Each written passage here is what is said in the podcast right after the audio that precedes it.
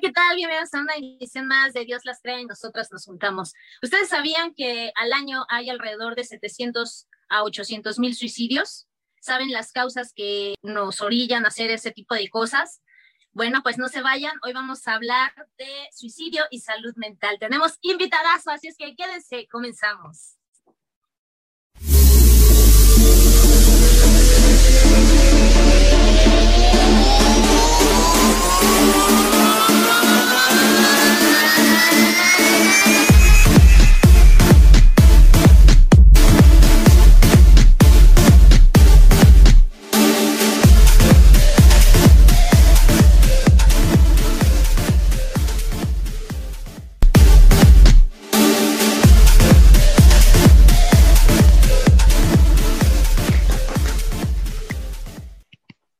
Ricardo, cada vez bailas mejor. Bienvenido a este tu programa. Ya te extrañábamos. bueno, es que he tomado clases de baile, entonces. Ah, qué bueno, qué bueno que te preparaste. ajá, como hay que bailar acá con ustedes, entonces, por eso. Muy bien. Muy bien. Gracias, gracias por ese esfuerzo. Y muchísimas gracias también por estar con nosotros para hablar de este tema tan real como que es la segunda causa de muerte en México yo te quiero hacer la primera pregunta, me causa como mucha inquietud.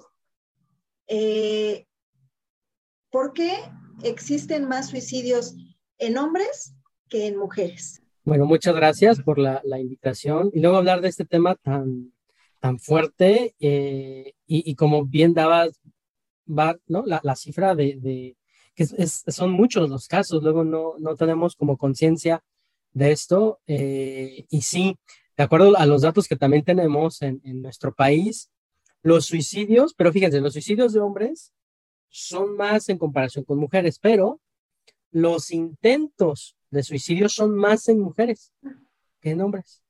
Y tiene que ver, una de las explicaciones que podemos encontrar es que eh, los hombres lo intentamos menos, pero en el primer intento se, va a la vida. O sea, no, fallamos.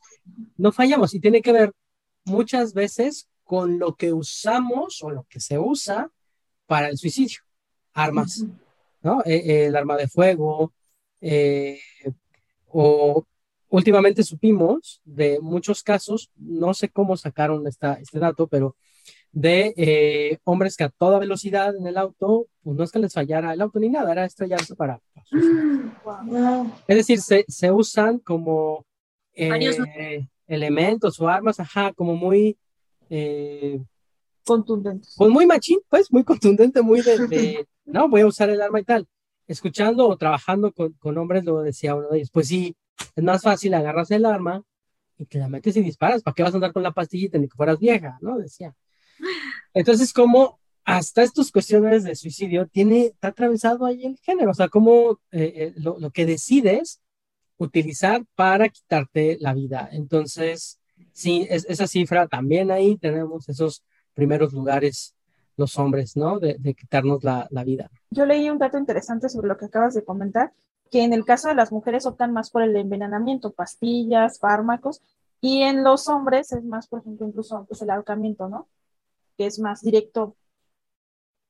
Ajá, sí, el ahorcamiento, las armas, eh, pues sí, el, uso de, pistolas. Cuando en algún momento, bueno, siempre ha estado muy fuerte el tema del narco en nuestro país, pero cuando esto estaba como empezando, teníamos muchos casos en Michoacán, por ejemplo, nos llegaron, nos, reportaban casos de hombres jóvenes que con las armas largas, estas cuernos de chivo y tal, se, las descargaban. O sea, era, algo muy fuerte, ¿no? De, cómo pues, se suicidaban con estas, estas armas, ¿no? ¡Ay, qué fuerte! Para los que nos están viendo y no conocían a Ricardo, él es Ricardo Ayón. Él pertenece a una asociación llamada Gendes, que se dedica básicamente a trabajar con hombres para erradicar la violencia y a, pues a, buscar la equidad de género. ¿Es correcto? ¿Lo, dije bien? Sí, sí, sí. Eso, eso hacemos ahí en Gendes. Y eh, platicando con Ricardo acerca de este tema que íbamos a tocar hoy, él me comentaba que en su línea de apoyo a los hombres les han llegado muchísimas más llamadas acerca de gente que se quiere suicidar. eh, ¿han detectado las causas de este aumento? Sí, eh, bueno, hay engendes eh, a raíz de la, de la pandemia, para quien no, no sepa. bueno, en Gendes trabajamos con hombres, efectivamente, y hay modelos de atención para trabajar la violencia que como hombres ejercemos en la casa, en la pareja. Desde antes de pandemia sabíamos que las épocas de, de vacaciones, como ahora, ¿no? Este, temas de Semana Santa, temas de diciembre, las violencias aumentan porque estamos en casa más tiempo, hay más tensión y entonces, ¿no? Entonces, cuando se avisaba que íbamos a estar en casa por pandemia, pues imaginábamos que las violencias iban a aumentar.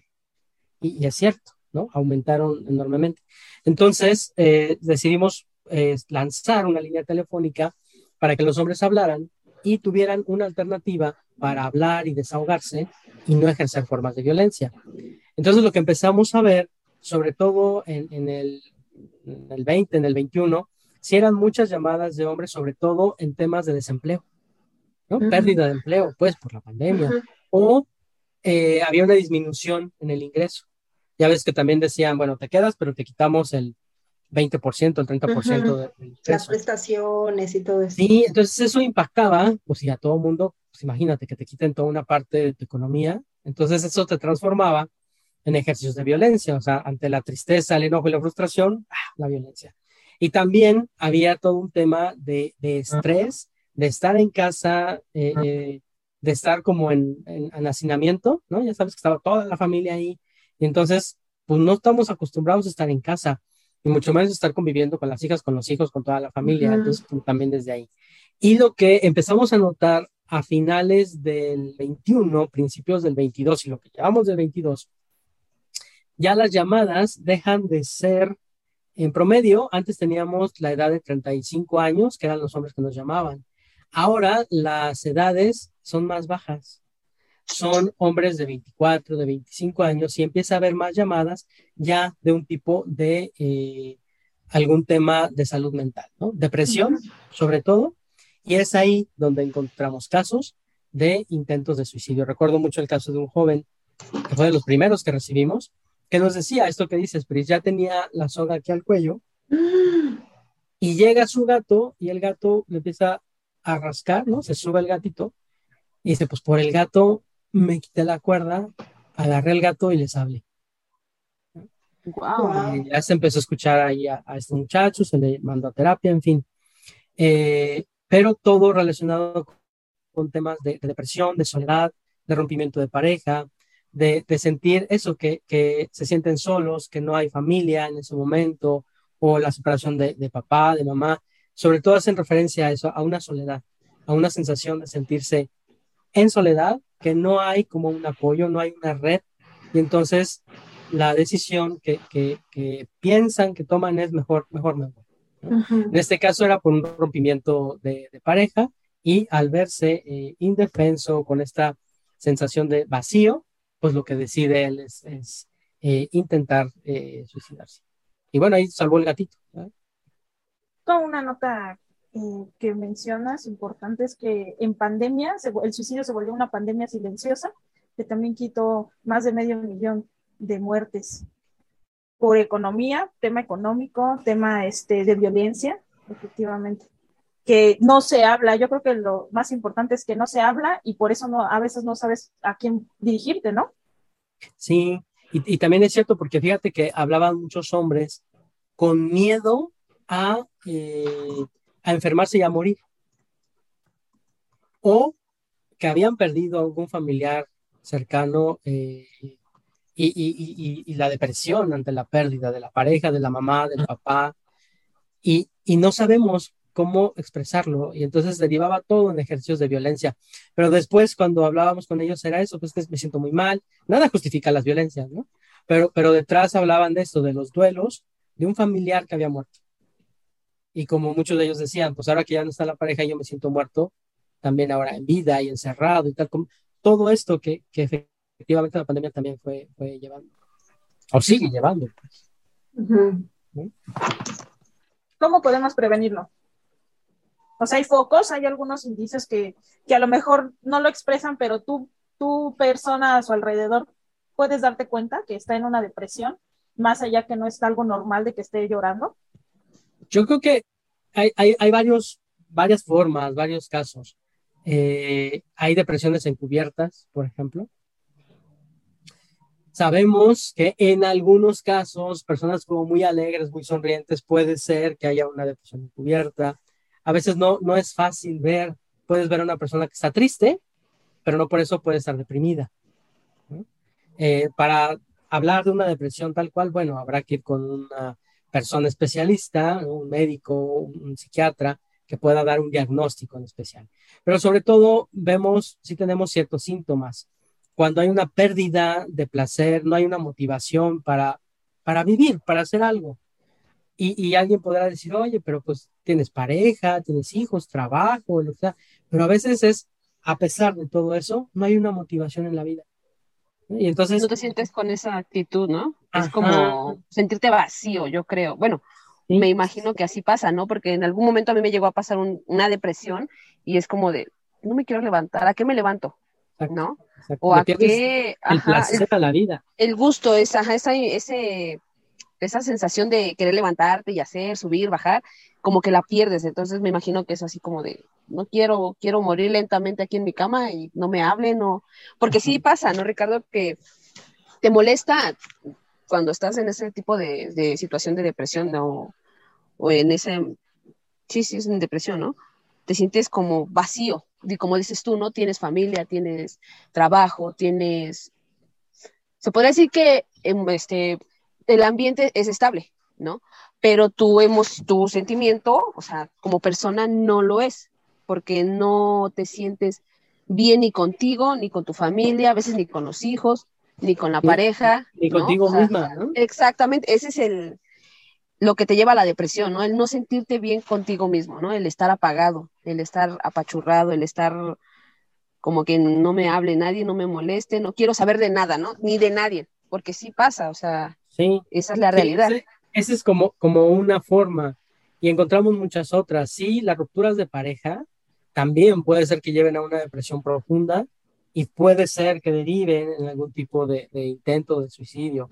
Los, los, duelos, ¿no? La pérdida de, una persona importante en tu vida, eh, ya sea la pareja, un hijo, una hija, el papá, la mamá, duelos no resueltos, que traes ahí también esta carga emocional, que no buscas ayuda, Y entonces, ¿no? Como, como el intento también, o te, te lleva al suicidio.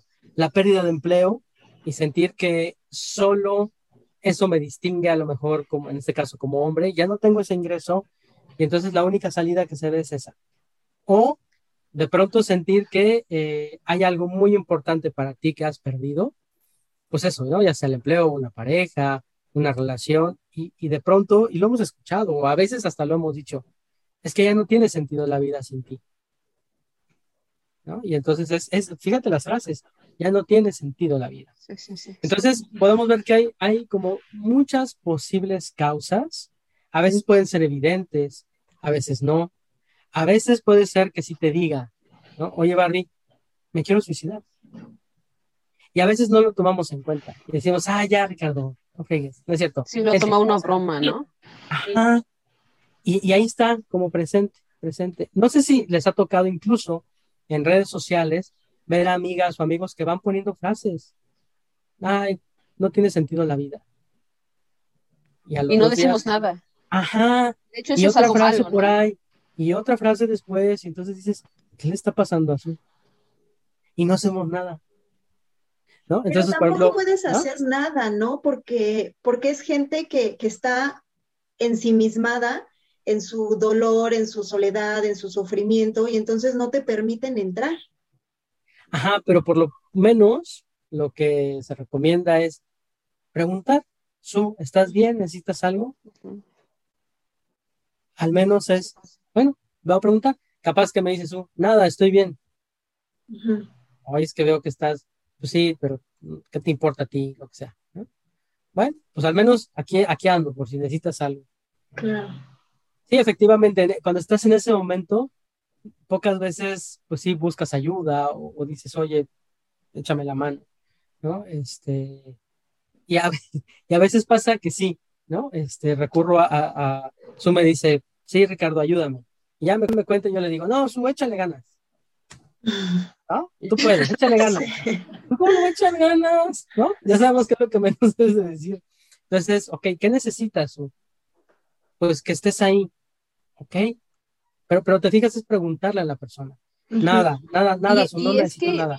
Una pregunta, Ricardo, no es, bueno, no es una pregunta, es como, no es solo el decir aquí estoy, ¿no? No es solo el escuchar a la persona, porque yo una ocasión leía que no solo es escuchar a la persona, no solo es decirle, como dices tú, échale ganas, ¿no? Tocarle el hombro y decirle, ah, síguele, échale, vas bien, ¿no?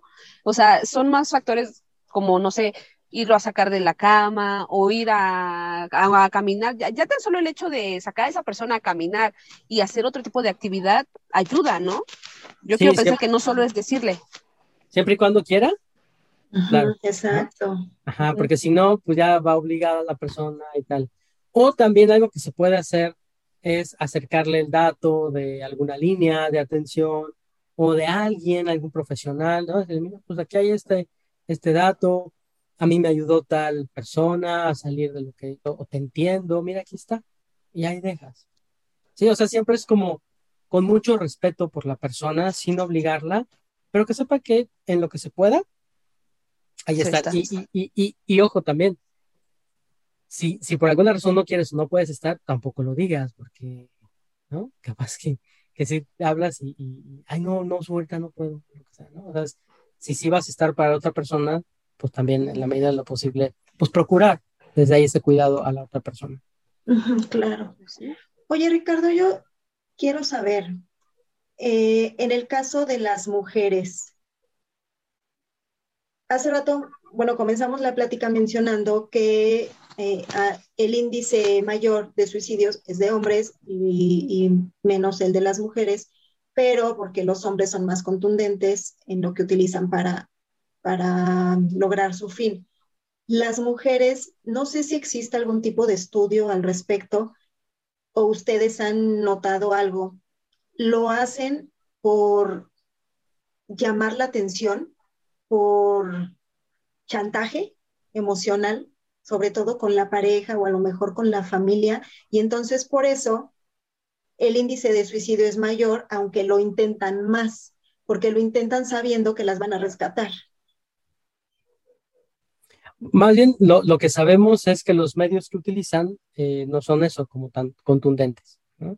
Entonces puede ser desde la pastilla, a veces no se sabe ni qué pastilla tomar. eh, no sé, recuerdo un caso de una chica que tomó mucho paracetamol, por ejemplo. ¿no? Pues nada más le hizo mucho daño, sí la durmió, pero no la, la llevó hasta allá. E- Es importante mirar esto porque incluso si fuera una manera de llamar la atención, hay que poner atención, Porque capaz, que no estás bien. claro, y capaz que en ese llamar la atención, sí te vas, Exacto. ¿no?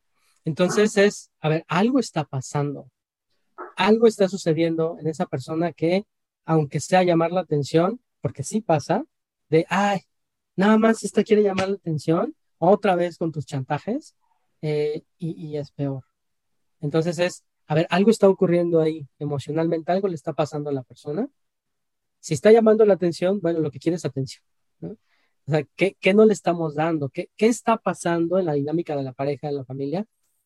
Que la persona se quiere ir del sistema de la pareja, aunque sea, aunque sea ese llamado, esa primera llamada, es qué está pasando, qué no estamos haciendo, qué no estamos viendo. Entonces, aún sea eso, es importante mirar y, y atender. Claro. Fíjate que yo tengo una teoría. Si te lo dicen, no es real. Si te lo avisan, no es real. El- te voy a contar algo que me sucedió en la prepa. Andaba con un compañero y resulta que terminamos y él me decía, es que si me dejas me voy a suicidar. Y, y ya lo he comentado antes aquí, que él me decía, ay, a mí me gustaría morir debajo de las llantas de un tráiler. Y era como muy constante que me decía eso y, y me decía es que si me dejas me voy a suicidar. Y para mí, como desde siempre he tenido esa idea de, si me avisas es que no lo vas a hacer. Entonces yo sí le decía, pues es tu vida, puedes fácil. hacer con ella lo que quieras, porque yo en mi cabeza decía, no lo va a hacer, ¿no? Y no, no lo hizo. Entonces, pero eso, o sea, mi idea sí tiene fundamento, tiene base lógica, sí es real, o, no, o si te lo avisan, si es muy probable que lo hacen y estén buscando como, que sea como un grito de auxilio. Es que es muy difícil de saber y no podemos generalizar. Si, si lo pudiéramos generalizar, entonces sí diríamos, a pues, todos los hombres que dicen eso, ¿sí? solo es el chantaje y tal. Porque puede ser que sí lo intenten. Puede ser. Claro. y, y, otra vez, en ese intento sí puede ser que se lastimen. Entonces, eh, incluso en esos casos, Angie es, pues algo le está pasando a este cuate, que es? Pues está controlando, está chantajeando, algo le está pasando, compadre. Para mí eso era. ¿No? Ve, a terapia y busca un apoyo, busca una ayuda. ¿Qué, qué necesitas? Ah? Que esté todo el tiempo contigo, que te avisen, no, pues eso es control.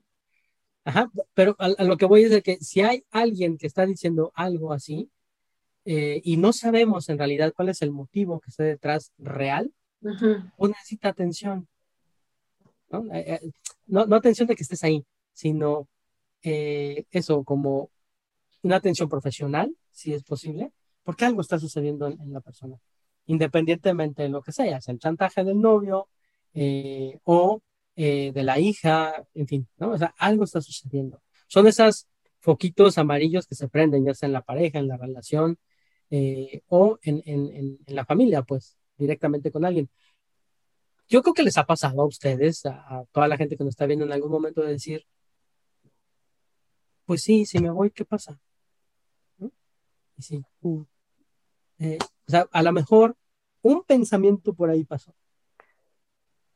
Eh, que también eso eh, hay que diferenciar que puede ser que la gente que nos esté viendo, ustedes mismas, por ahí en algún momento de sus vidas, pensó de pronto. Hay quien ese pensamiento se vuelve recurrente lo piensa más de una vez. Ya lo pensaron varias veces. Hay quien va subiendo de nivel y ya no solo lo piensa constantemente, sino lo intenta. Este, hasta quien ya lo, logra. Entonces, sí es bien importante, eh, de verdad, tomar en serio pues estos llamados de quien, de quien, al fin y al cabo, para mí, es un tipo de llamada de, auxilio. Oye, Ricardo, ¿y te ha tocado así como algún paciente que recurra a ustedes y creas que ya no, la vida ya no tiene sentido y ya intenté, ya mi gato me salvó una vez y que ustedes empiecen a trabajar con esa persona y cuando menos esperen se nos va? ¿Y ustedes piensen que está teniendo un avance? No, a mí no me ha pasado, no ha pasado en, en la historia de gente, sí ha pasado, ha habido muchos casos de atención individual, no solo de hombres, sino también de mujeres, que hablan diciendo, pues ya habla la familia, ¿no? El, alguien, decir, se acaba de cortar las venas, está en la bañera desangrándose, ya viene la ambulancia, pero quiere hablar contigo. ¿No? qué triste. Y entonces, pues es eso, pues, pues, ya lo hizo, ya se cortó, pero, pero ya hay alguien ahí, ok, ya dieron la, la atención inicial, ya, ya viene la ambulancia, ok. O sea, sí, sí han pasado esos casos de ahí hablar, bueno, es que iba bien y se suicidó, pues no, a, mí o lo que conocemos de, de trabajo ángeles no nos ha ocurrido, afortunadamente. Gracias a Dios, qué bueno. Sí, sabemos, sabemos, por ejemplo, en, terapia, algo que, que, una maestra nos decía es, a ver, ya les habla, ¿no? El paciente dice, me voy a suicidar. Ok, te escucho, das como esos primeros auxilios emocionales puedes venir mañana a terapia eh, eh, eh, lo más pronto posible. Y ahí ya ganamos un día. Pues ya la persona va, se desahoga, tal. Y es ok. Ya, si lo quieres intentar otra vez o te quieres ir, bueno, pero antes avísame. Y vemos en una sesión y ya después de esa sesión, si quieres, ya ahora sí quítate la vida. Pero ven. Y otra vez, estamos ganando más tiempo, estamos ganando. Hasta que, bueno, va y empezamos a ir trabajando con este tema. Y, bueno, pues en el último de los casos es, ok, bueno, pues ya no hay más sentido, ¿no? Este, pues está bien, ¿no? ¿Qué, vas a hacer? ¿Cuál es el plan para, para, para este proceso que vas a hacer?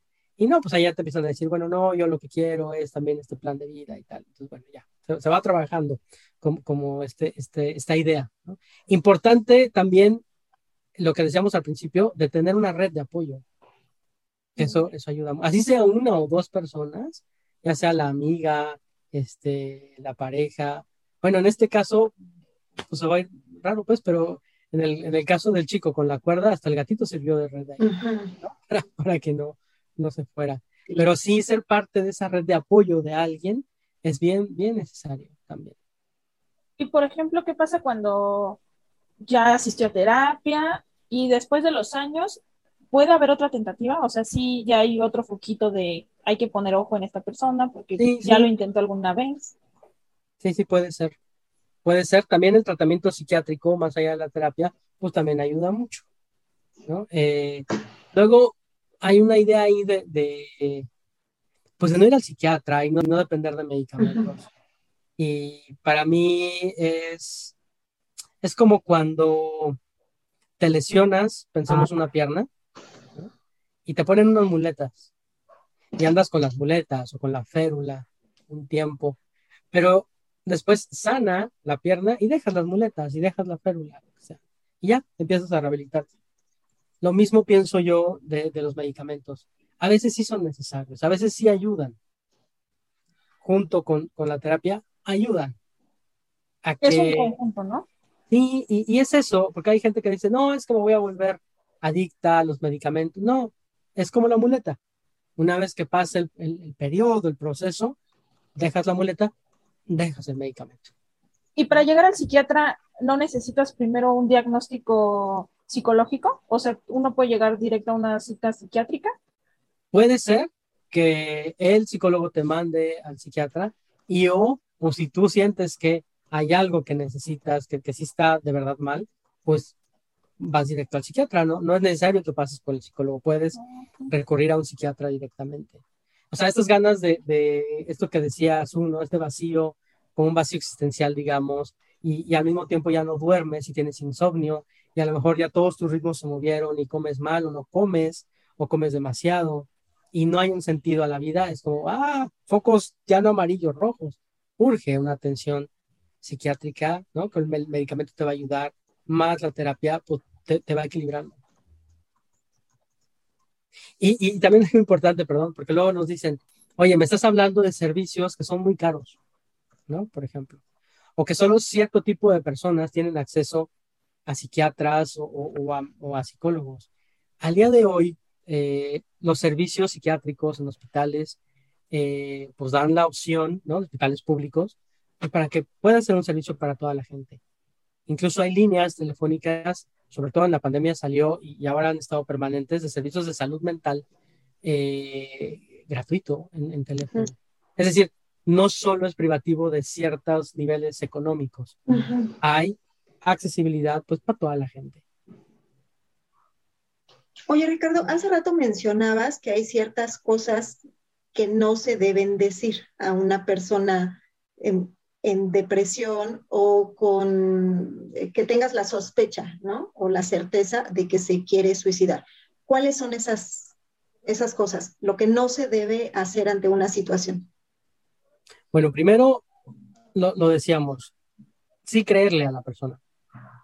No, lo que no debemos hacer es, ah, está mintiendo, o está jugando la Barbie, ya ves que es bien. No, sí, creerle, sí creerle a la persona es lo, que sí debemos hacer. Dos, ya sabemos, el echaleganismo no sirve, no funciona, ¿no? Eh, y o esto, ¿no? Como darle el, como el avión a la persona. No te preocupes, no pasa nada. Ya, Todo está bien. Ajá, es, claro que pasa. O sea, me estoy quedando sin empleo, sin dinero, y de ahí dependo económicamente. ¿Cómo que no pasa nada? Entonces, eh, otra vez es saber, bueno, a lo mejor tú no le puedes resolver si no tiene dinero o le van a, correr del empleo, no lo sé.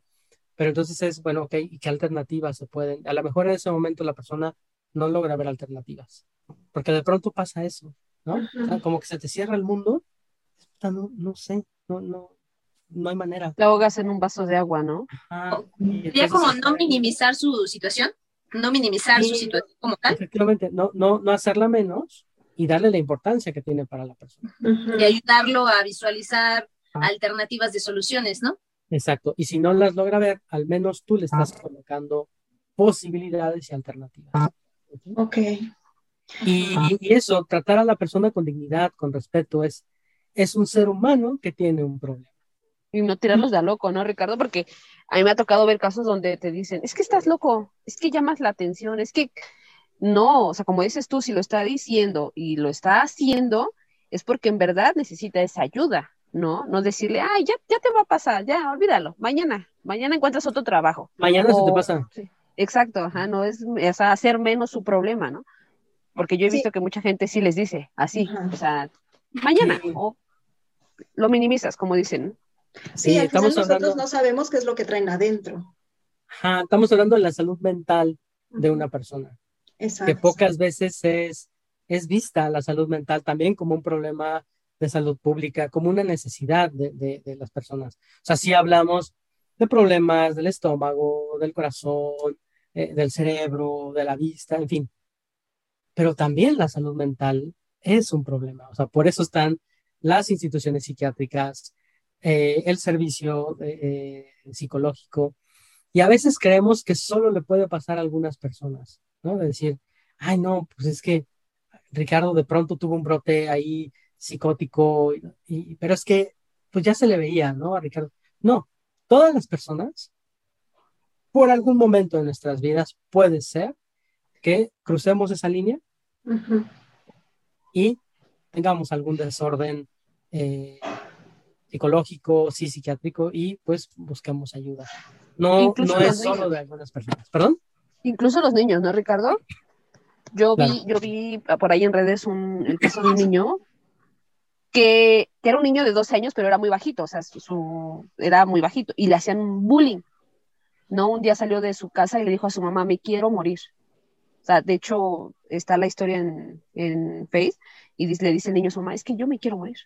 Yo ya no quiero vivir, yo ya no quiero estar aquí, mátenme, déjame matar. O sea, sí fue un caso que cuando yo lo empecé a leer dije, ¿cómo es posible que un niño piense eso? Ajá, porque sí, o sea, la mamá lo decía y decías, ¡ay! Se te, se te estuca el corazón, ¿no?